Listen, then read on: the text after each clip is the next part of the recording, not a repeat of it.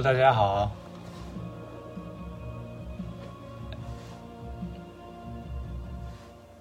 因为刚刚在看一部电影，也没打算说点什么，但是可能电影看着看着呢，又想到一些想说的，然后所以就开始录，就是这么直接简单。嗯，因为我刚刚在看的那部电影其实挺有名的，嗯，它是呃叫《爱在三部曲》，因为我在看第二部。嗯，《爱的三部曲》，如果大家听过的话，它就是第一部的话叫啊《爱在黎明破晓时》，第二部叫《爱在日落黄昏时》，第三部叫《爱在午夜降临前》。就是我们从名字也知道，它可能是描述了这个爱情啊。如果它只是描述爱情的话，其实嗯，也好像。不太，呃，值得，就是说，嗯，跟大家去分享一些什么东西，因为可能是一是一种比较私人的感觉吧。那为什么要说呢？其实也挺简单的，因为它整部电影的设定，至少在前两部，因为第三部我还没有看，它的前两部的话就是啊，男女主人公，比如说第一部，嗯，爱在黎明破晓前，因为。男女主人公他们相遇之后，好像是只有一晚上的相处时间，然后第二天他们就要分别，啊，那他们这一晚上呢，就，嗯，相当于擦出火花，然后彼此可以说是爱上彼此吧，但是他们并没有在一起，因为他们毕竟是两个国家的，但是他们约定了，就是六个月之后在在同一个地方相见，啊，这是第一步。然后，第二部的话是叫《爱在日落黄昏时》，其实是已经过了很多年了之后了，啊，但是，嗯，因为他在呃电影里交代他们六个月之后那场约会，其实，呃，那个女生她其实是没有去赴约的，然后那个男生的话他是有去赴约，嗯，那之后又是过了很多年了。他们在第二部里面又再次相遇，相遇的场景呢是在男主他是一个作家，然后呃完成了他自己的这个签售会之后呢，突然碰到这个女生，然后呃因为男主可能在几个小时之后又要走又要离开呃法国，对，所以他留给他们的时间又是又是一点点。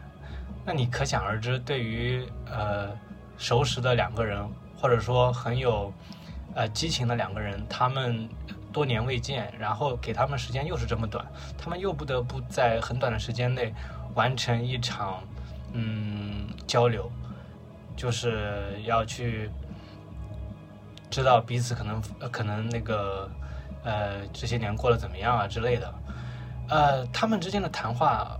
我我觉得对于一部电影来说还是挺奢侈的，因为我们知道一部电影它可能想去做的可能是嗯把一些故事给拍好，或者把一些场面给做好，这样的话可能会有更多的人去看它或者怎么样。但是这部电影的话，你因为因为全程就是他们两个人在交流。就给你一种什么感觉呢？就是你和一个聊得很好的朋友，然后你们两个在街上一直走，一直走，一直没有目的的走，然后聊一些有的没的，啊，这种感觉的话，给你就是非常自由。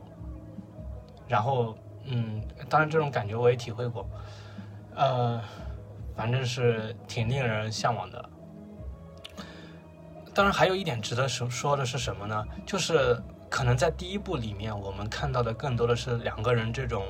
呃，爱情的碰撞，就是年轻嘛，这种荷尔蒙之类的东西，就会让你觉得很，呃，小清新，可以这么说吗？反正就是那种很很很爱情，对。然后第二部的话，你会觉得有不一样，因为过了很多年之后，男主他成了一个作家，女主呢，她在从事一个呃。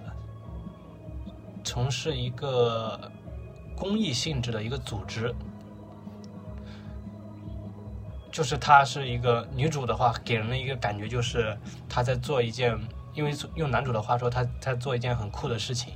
因为那个女生她在关注全球的这个环境问题、气候问题等等，嗯，就是不不是我们平常认知的那种普通的工作，这在男主看来是一件很不错的事情。其实我我们。如果在你你在日常中如果碰到这样一个人，你也会觉得比较特别，就是对，因为他那个女生她和这个男生他在交流的时候，并没有把这种嗯激情啊或者这个这个一过往的爱情，再把 很很暧昧的体现出来。我觉得这个东西没有太明显的体现出来，相反的，他是呃他是认识到一些更公共的东西，就是我和你。嗯，虽然我们两个可能彼此都有好感，但是它并不代表我我们两个就要如胶似漆，或者什么都不管不顾，就要怎么样就要在一起，就要爱得轰轰烈烈。我觉得都没有，他们还是在谈论着彼此关心的事情，然后呢，也在谈论着彼此可以让嗯让让彼此注意到的事情，比如说呃，比如说嗯。美国啊，因为男主是美国的，比如说他他他在女主在谈到他在美国呃求学期间遇到的一件事情，就是嗯，因为他比较他有一次报警了，报警了之后那个警察来的时候就问他为什么不拿枪，然后他当时就那个女女女生就模仿美国警察给他呃就是要指导他怎么样用枪这样一个情景，就是你会觉得他不是一种很私人的一种沟通。它是一种很，呃，我会觉得是一种比较有，比较有，嗯，我也说不好，就是，嗯，就是当你身边出现这样这这样一个人，他不像是你的爱人或者是你的你的心仪的对象，而是更像是一个战友，就这种感觉。我我们有时候可能都被一种，嗯。都被一种描绘，就是可能被就是遮住了眼吧。大概我我想这么说，就是因为我们理想中的是这个爱情或者怎么样，就是我们自己都会给他添砖加瓦，为他添油加醋，然后制造这么一种感觉。但是当你呃真正去认识一个人或者对一个人产生感觉的时候，其实你会更被这个人他的一个个性或者。他的一些一些啊经历所所打动，就是这部这部电影，对，就是我看到那个情节了，我就把电影暂停，就很想聊聊他给我的一种启发，就是两个人的关系，嗯，就是不用太刻意，然后其实最重要的就是能给彼此这种呃一种激发吧，就是可能你以前没想过的事情。然后你你你你在他身上看到一种，啊，一种一种激情，我可以这么说。然后今天的话，那这部电影我就说这么多啊，就是感兴趣的大家也去也可以去看一下，我觉得挺好的。你不用把它当成一部很简单的爱情片，拿来去体会去怎么样，我觉得不用，你就是你就是嗯，感受到那种激情就好，那种公共的激情。对，然后今天呃，因为因为电影里面他们谈到了这种关注，谈到了对这个嗯国家对发展的一些关注，然后今天给大家放的这首歌呢是来自呃没记错的话应该是来自英国的后摇乐队叫 Maybe She Will，他们啊今年就是上个月才发了一个专辑。呃，因为这支专这个乐队 Maybe She Will，他们在一五年之后就宣布解散了，然后二一年的话，今年又重新复出，发表了新专辑，No Feeling Is Final，啊，就是翻译过来就是没有最终的感觉，就感觉不是最终的。呃，他们为什么要发布这首作品呢？其实我去了他们的主页去看了，然后他们给他们的这个专辑也做了很全面，很。很很有必要的一个描述吧，我觉得这个是乐队很很少见的一个东西，因为我们知道大多数的音乐作品，它可能做出来的就是说，啊，作品出去了就出去了，每个人听到的感觉不一样，可能就嗯没有太多好去解释的。那这个乐队为什么选择在今年复出？嗯，我觉得很，我觉得他们肯定是有自己的想法，然后他们也把这个想法写在他们的这个专辑的介绍。嗯，OK，那我可以把他们对于他们这个专辑的一个描述，然后呃大概的翻译一下，然后给大家呃感受一下，他们是这么说的。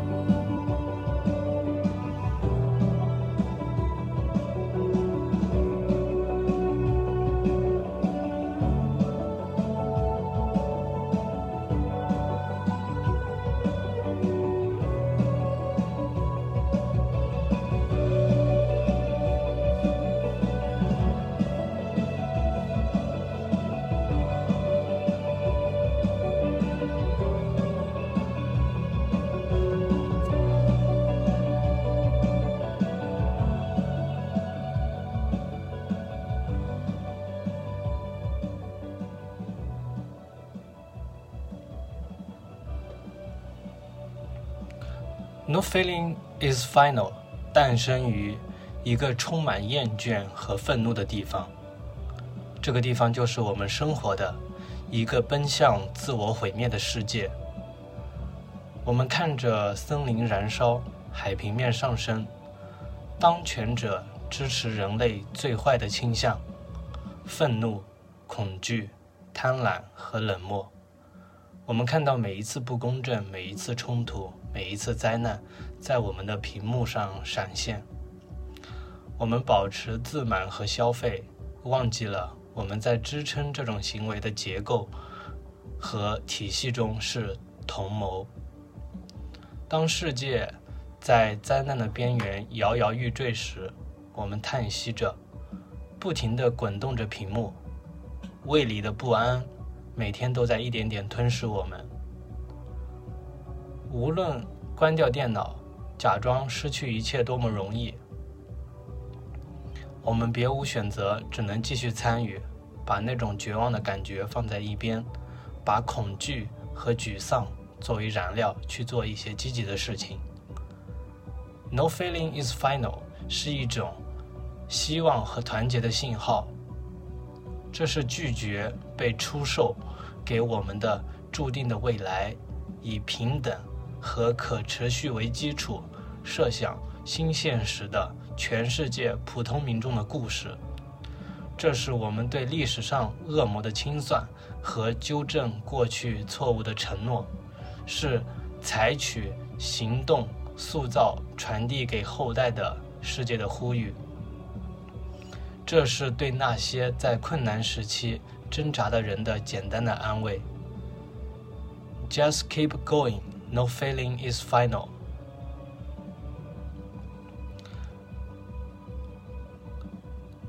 然后转到我今天想说的，就是，嗯，其实你你承认这个世界不好的话，其实也没什么不好。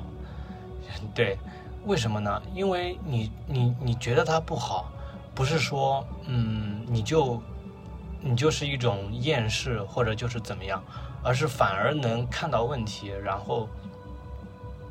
然后再去做一些改变，因为可能，嗯，就像他他们乐队自己说的，就是你你别无选择，你只能继续参与。所以呢，他们就说把绝望的感觉放在一边，然后把恐惧和沮丧作为燃料去做一些积极的事情。这个其实他并没有一种行动指导。在里面，它就是一种态度的转变。嗯，就是反正你感受到好或者感受到不好，你总得去做。那你要去怎么做？这是一种态度的转变。我会觉得他们是嗯，就是表达了他们想表达的。OK，大家回头可以去听一下这个歌，Maybe She Will。那我们今天的话就继续读马尔克斯和《百年孤独》的第十三和十四节。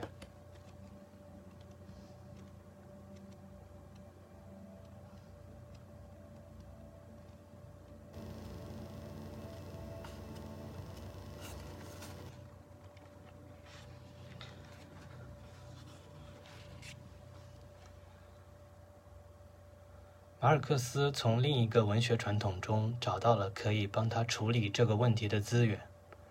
一位好朋友读过他早期的小说，就建议他去读希腊悲剧，尤其是索福克勒斯的作品，从《安提戈涅》开始。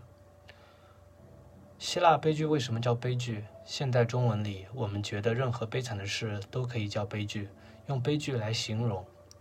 然而，回到古希腊的原始观念里，悲剧的意义没有那么广泛。悲剧是特定指人面对命运捉弄时的情况。希腊悲剧的背景是人的渺小，不只有奥林匹斯山上的诸神会随意介入摆布人，还有更大的，连宙斯都无法改变的命运。诸神的力量、命运的控制，这些都没有什么道理可说的。为什么有悲剧？因为人的一种内在的。奇特性质，即即使知道不能改变命运，却仍然无法服从命运，必然要进行无望的反抗。人明明知道神与命运如此强大，不是人力所能及的，但偏偏无法不抵抗。这是希腊悲剧真正的最大的来源。这种反抗刚好就是刚才乐队他们所说的，嗯，你不能不抵抗，因为你是人。我们继续。希腊悲剧中每一个角色站在舞台上时，脸上就已经写着失败。只要是人，不管是俄狄浦斯、阿伽门农、阿卡琉斯、安提戈涅，他在悲剧剧场上就必然失败。有人可能会问。戏剧的结果都已经知道了，还有什么好看的？那就是我们不容易了解希腊悲剧的关键所在。希腊悲剧要让我们看的绝对不是过程的悬疑、结局的出乎意料，而是看那个必然失败的人，他如何无法接受失败，他如何必然有所挣扎，虽然挣扎到最后，他仍然是失败的。希腊悲剧的重点讯息是。正是在抗拒神与命运时所做的决定发生的事，定义了人是什么。每一个希腊悲剧的角色都是被捉弄的，但是面对命运的时候，他们是不屈的。他们用自己的不同方式表现、反映不屈服的精神。像阿伽门农，他身上就牵涉了好几个悲剧。其中一个是，他为了替弟弟复仇，带领希腊大军远征特洛伊城。出发之前，诸神就已经决定，他不会那么快回希腊，没有那么容易取得胜利，必然要损失大部分远征的战士。明知如此，阿伽门农还是要去，整整废去了十年光阴，他才取得胜利回来。回来后，他又注定会被自己的妻子联合情夫谋杀。在看埃斯库罗斯写的悲剧之前，观众就知道这个结局。重点不在看阿伽门农到底会不会死，他会不会知道了要害他的密谋而逃过一劫，而是要看他在抗拒这份命运当中做了有尊严的，还是猥琐的决定。虽然有尊严的或猥琐的决定都改变不了命运，但那显示了阿伽门农究竟是个有尊严的还是个猥琐的人。还有最有名的悲剧《俄狄浦斯王》，一个可怜的人俄狄浦斯，命运决定他将杀死自己的父亲，又娶母亲为妻。从他出生后，知道这个命运预言的人都想尽办法要防止这预言成真。换句话说，所有的人都在挣扎，试图摆脱这样的命运。然而，他们所做的每一件事，想要摆脱命运的每一件事，最终都阴差阳错的。促成了预言的实现，那真是个悲哀的、让人背脊发凉的故事。希腊悲剧启发了马尔克斯认识拉丁美洲的独特性。拉丁美洲和法国、美国或他去过的意大利有什么不同？马尔克斯认为，作为一个拉美作家，先决条件是你必须有勇气，足够的勇气承认别人的历史是开放的，也就是说。别的作家可以写将来可能发生的事，依照目前的现实去想象未来可能要发生的事。其他地方的小说作家都拥有最基本的自由，可以选择自己小说的结局，但拉丁美洲的小说家不具备这样的基本自由。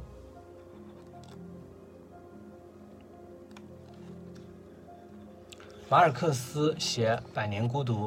就是要写出早已命定了的悲剧性的拉丁美洲。拉美小说作者没有权利选择不一样的结局，不能在小说中写一个独裁者走掉之后不会再有另一个独裁者。这块土地命中注定走了一个独裁者，只会再来另一个独裁者。后来的作品《族长的秋天》和。迷宫中的将军都有希腊悲剧精神贯穿其中。他从希腊悲剧，尤其是索福克勒斯的《俄狄浦斯王》中，体会到了拉丁美洲就是这么一回事儿。作为小说家，如果写小说的前提是要假想、虚构，给拉丁美洲一个不同的结局，那样的写作是不负责任的，甚至可以更强烈的说，那就不是一个真正的拉美小说家。拉丁美洲只能有这个命运，在这点上，加西亚马尔克斯至少在写这些小说时是个宿命主义者。但那种从希腊悲剧而来的宿命主义，绝不是单纯的接受宿命，而是要去描述人在命定状态下如何继续努力奋斗，如何继续以人的尊严活着，不会因为。明明知道自己的宿命，明明知道不可能脱开宿命就不活了。他如何活着？在无法突破那命定的终点的情况下，他活过的所有日子还是算数的，不会因为无法换来不同结局而失去其意义。这是布恩迪亚上校所象征的。他不会成功，注定不会成功。他做的每件事都是别人已经做过的。但是他不知道，他又再做了一次，他永远逃脱不开，一次又一次发动战争，一次又一次去革命，一次又一次失败。如果持读悬疑小说的心情，只想知道结局是什么，那就无法读通希腊悲剧，也不能读懂《百年孤独》。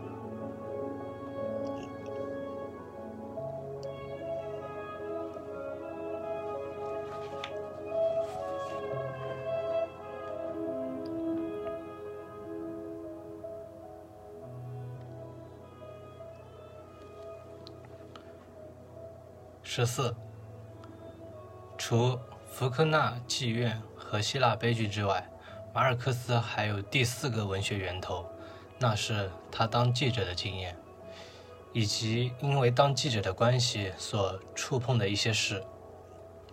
例如，一九五四年八月，马尔克斯在波哥大当记者时，发生了一件荒谬的事：独裁者突然之间决定要废除最边远的一个省——乔科省。他觉得哥伦比亚已经有太多省了，乔科省那边都是黑人，没太大用处。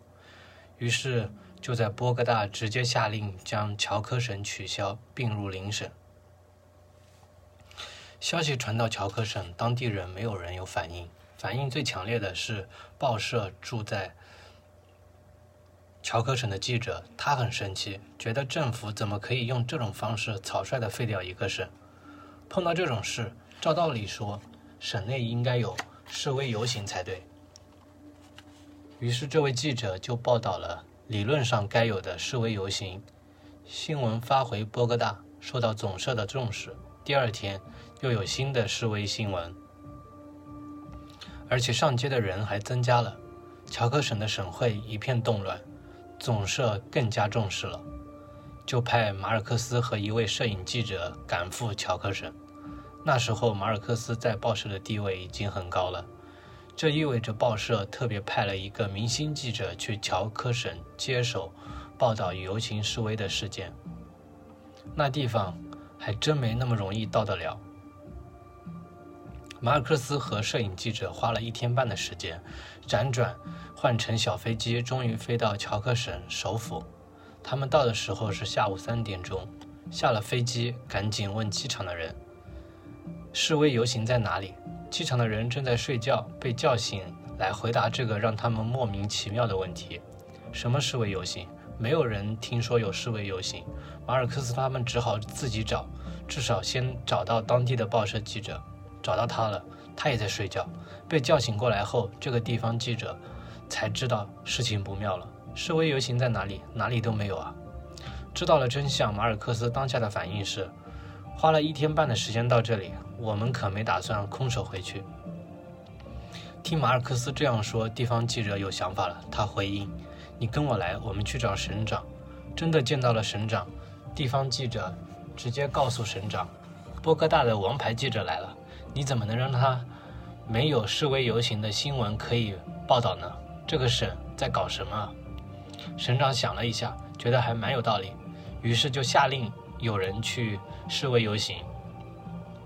一声令下，平白创造了一个群众示威游行。本来是省长下令创造的示威游行，一开始就有许多人加入，越来越多的人加入，进而其他的省也跟着有了示威游行。抗议中央权力太大，而且形势太霸道。在那过程中，马尔克斯写了四篇很长的深度报道，那成了他新闻记者生涯中的重要杰作。当然，光靠马尔克斯的报道，光靠各地示威游行，不足以挽救乔克省。乔克省终究还是被废了。但这件事正反映了前面说的那种宿命感。重点不在于乔克省有没有被救回来，而在于乔克省如何面对这件事儿。有示威游行和没有示威游行，毕竟还是差很多。此外，这样的事情一定使马尔克斯更加清楚地感受到现实的荒谬。一场由新闻记者去创造出来的示威游行，逻辑上颠倒了，而偏偏在颠倒的逻辑里才有哥伦比亚的现实。这也是一种魔幻现实啊！马尔克斯记者生涯中还有另一个代表性杰作，那是一九五五年二月发生的事：一艘哥伦比亚的军舰在加勒比海遇到暴风雨，八名水手在颠簸中意外地被抛入海里，其中一个水手拉住木筏在海上漂流了十天，幸运得救。这当然是条热闹的新闻。获救的水手出了一阵风头，不过热潮很快也就过去了。就在别人都快忘了这个水手时，马尔克斯向报社提出要求，想去做深度报道。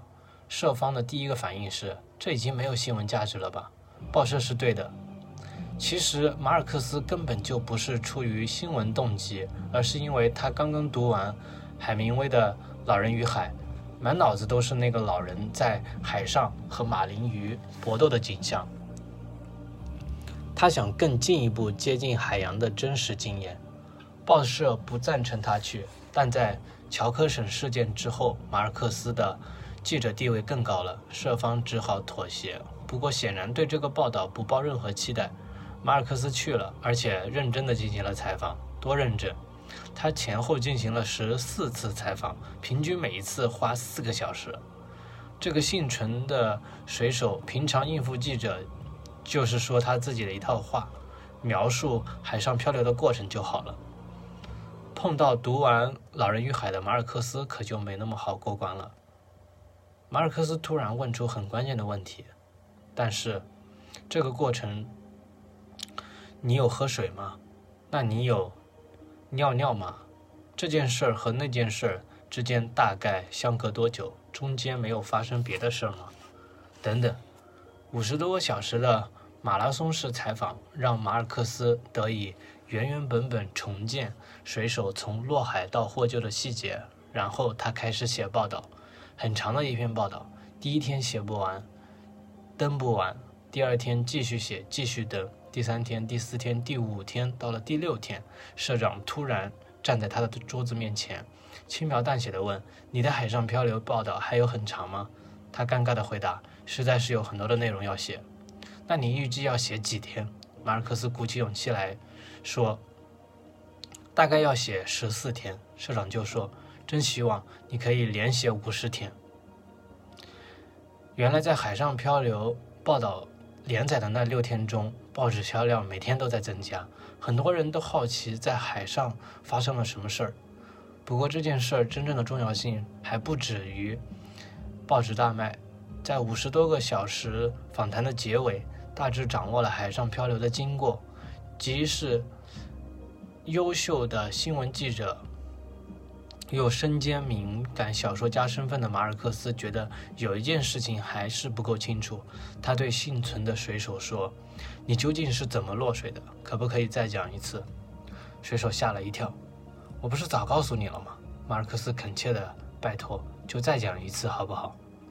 在这个节骨眼，那个水手叹了一口气，告诉马尔克斯：“其实没有暴风雨，不是暴风雨造成他们八个人落海的。”而是因为军舰上装了太多走私货物，东西堆在甲板上没有捆绑好，大批走私货物突然滑动，八个好好站在甲板上的人就被货物砰的一声一起推进了海里。